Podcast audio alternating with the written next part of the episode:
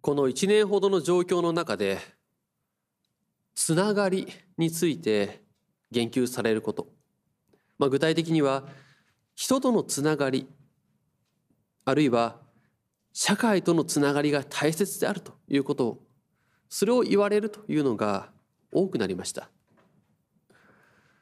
社会とのつながり。自分が世界と切り離されてはいないということを確認する。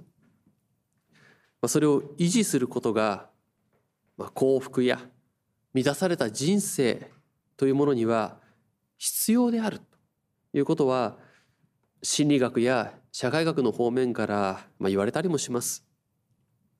まあ確かに私たちの生活の中で普段はあまり意識してこなかったつながりというものの大切さを痛感する一年であったことでしょう。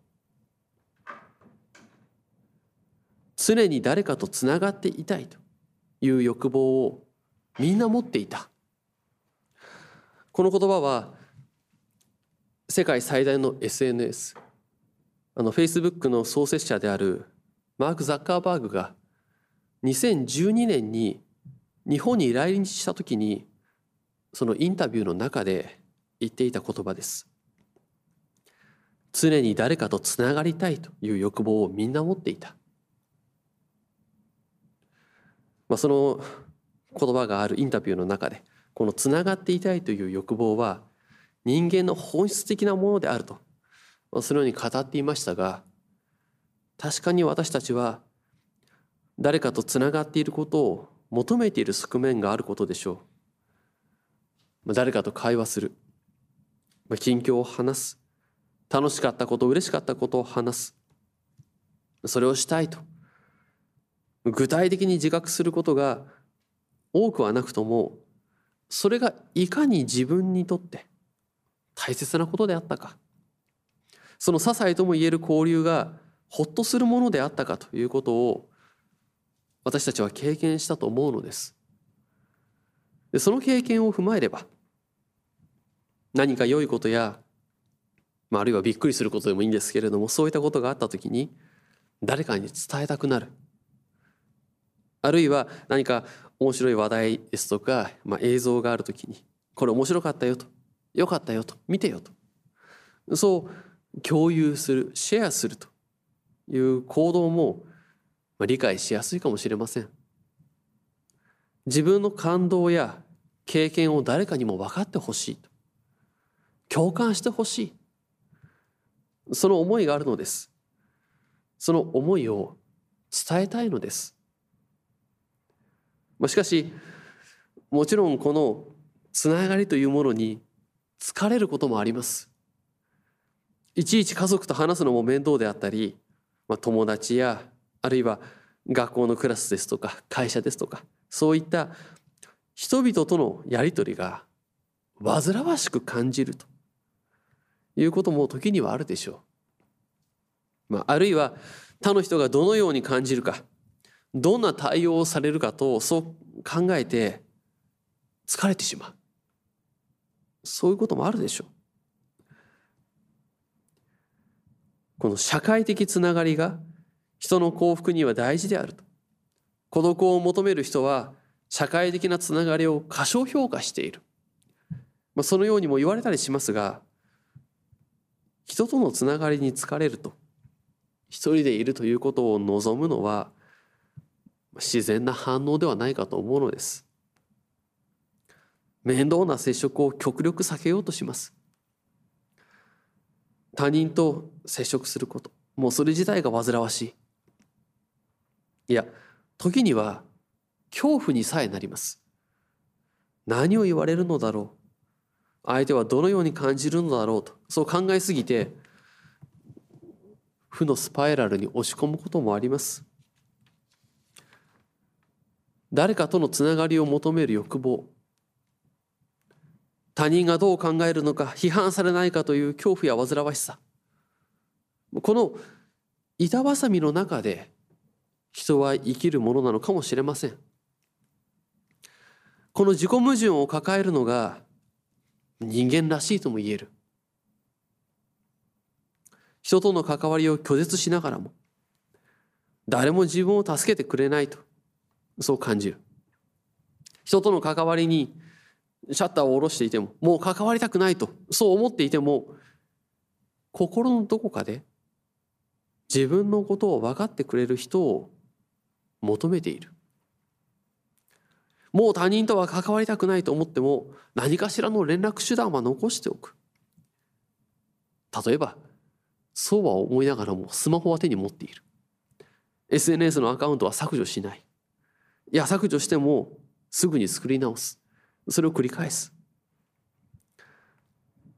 何よりよっせ人のように山にこもったりするのではなく基本的には人の中で普通に生活している時点でどこかで何かしらのつながりを求めているとそう言ってよいでしょう。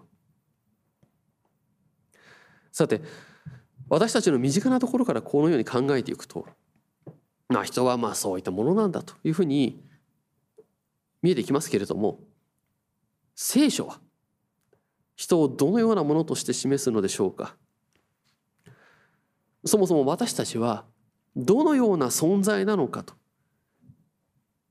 いうことになってきます。聖書は人間の現実から離れていることを語るのではありません。私たちの現実を語り、生きる道を示します。聖書は想像を語ります。人の想像を語ります。本日与えられました創世記2章の箇所はエデンの園の話として比較的馴染みのある話でしょう。ここでは人の想像が物語れています。この人の想像を物語るというのは人とはいかなる存在なのかということを語っているということになるのです。創世記は2章7節から次のように記します。主なる神は土の塵で人を形作り、その鼻に命の息を吹き入れられた。人はこうして生きるものとなった。主なる神は東の方のエデンに園を設け、自ら形作った人をそこに置かれた。主なる神は見るからに好ましく、食べるに良いものをもたらすあらゆる木を地に這い出させ、また園の中央には命の木と善悪の知識の木を灰い出させられた。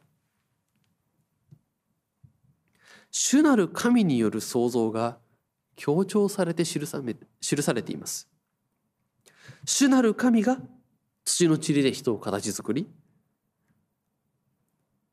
命の息を花に吹き入れ生きるものとした。主なる神がエデンの園を作られ人をそこに置かれた主なる神が木を置かれた。すべて主なる神がなさった。主なる神がすべてをなされるということを示す。また、16から17節に次のようにもあります。主なる神は人に命じて言われた。園のすべての木から取って食べなさい。ただし、善悪の知識の木からは決して食べてはならない。食べると必ず死んでしまう。まあ、有名な話ではありますが、これを聞く人の中には、そんな食べたら死んでしまうような木など植えなければいいのにと、そう思う人もいることでしょう。あるいは、この、この木の周りに有刺鉄線や高圧電流でも流れるようなそういった柵を用意して近づけないようにしたらいいのに。そういった安全管理が必要だと。まあそういうふうに思うかもしれない、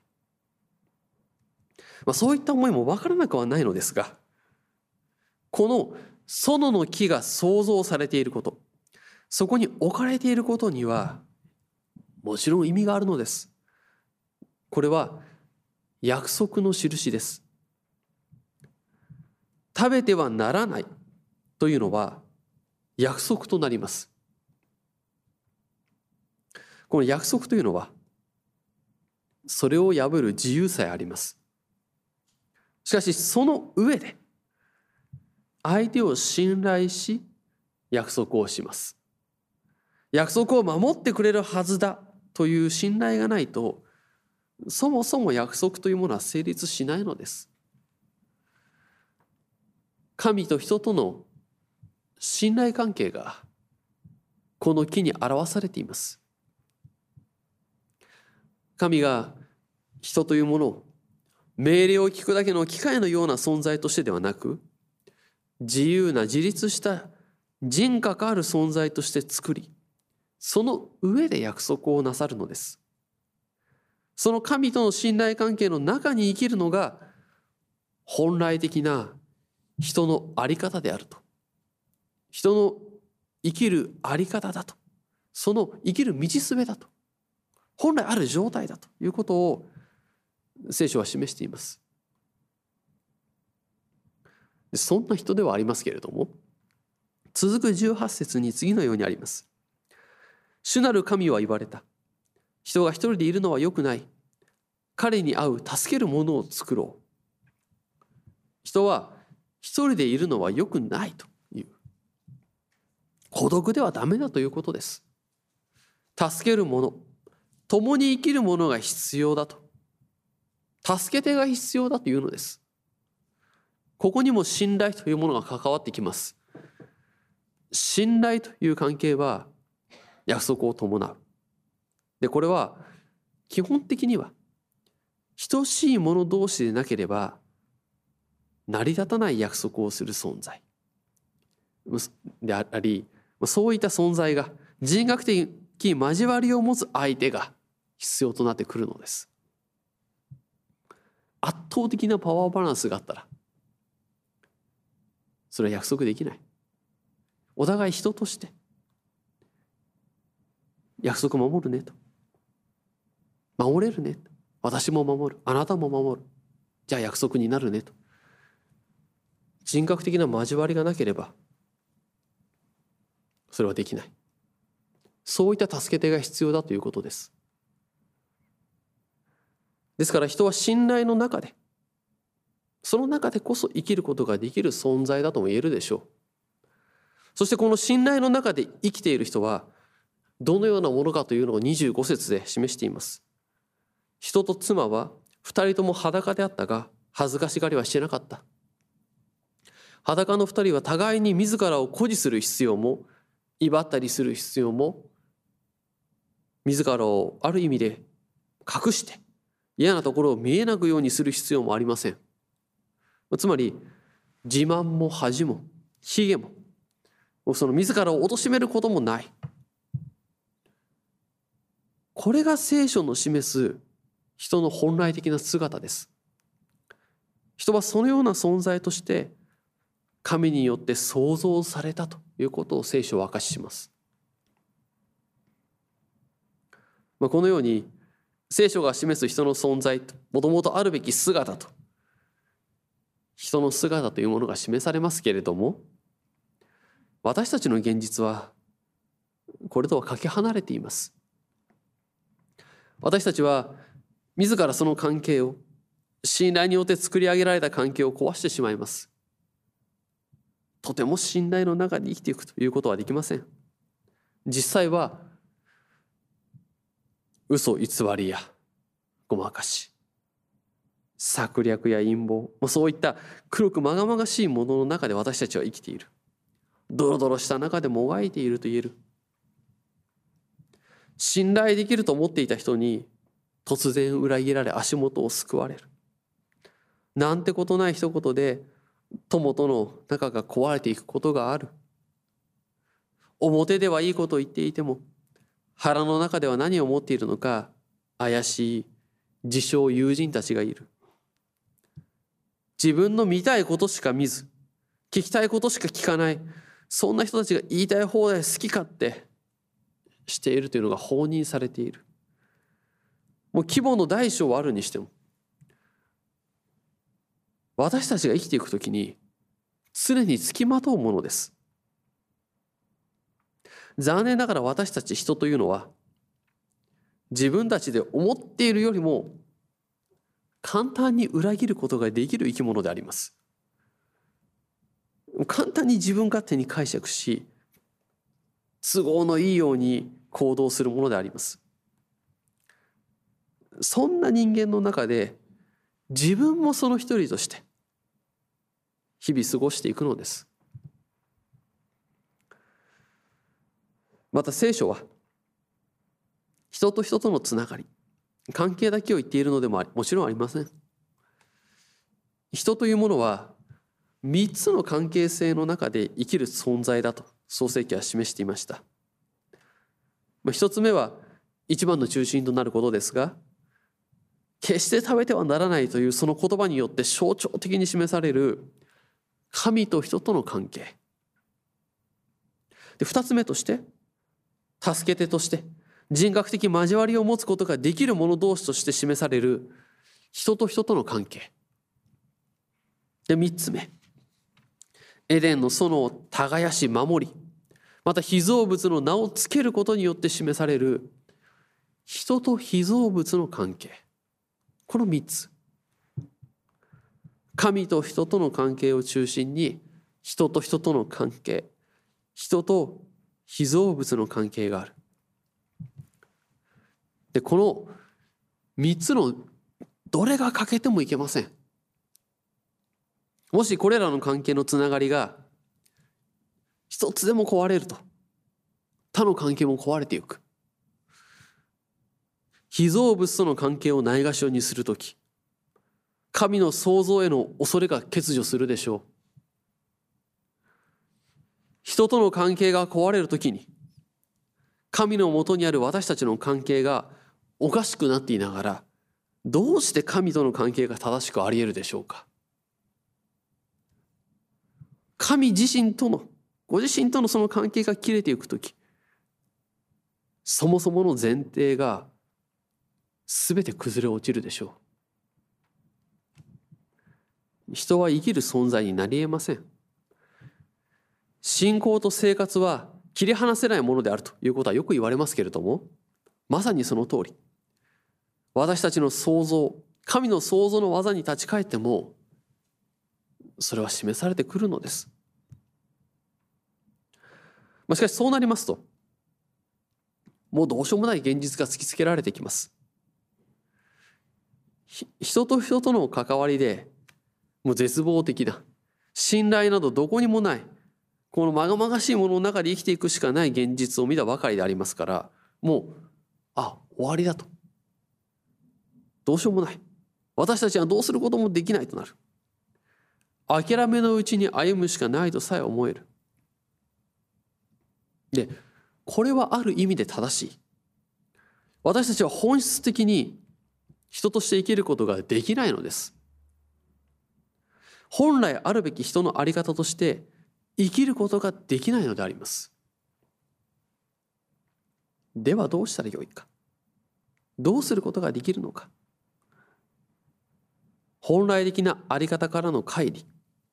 つながりの喪失、まあ、もっと言えばつながりが喪失されることによる愛の喪失をどうしたらよいのでしょうか。こうなるともう刹那的に一時的なつながりを求めてさまようか。完全に遮断して自分の殻に閉じこもるか。もがき苦しみながら生き続けるか。この3択ぐらいしかないと思いますけれども。どれをとっても良いものではない。しかしどれをとって良いものではないと言いながらもうどうしようもないのですから。もうお手上げです。自分であれこれ考えて行動してもさらに悪化する可能性の方が高いでしょう。これが人間の罪の姿であります。罪の中にもがく人の姿であります。この人の現実に響くのが福音です。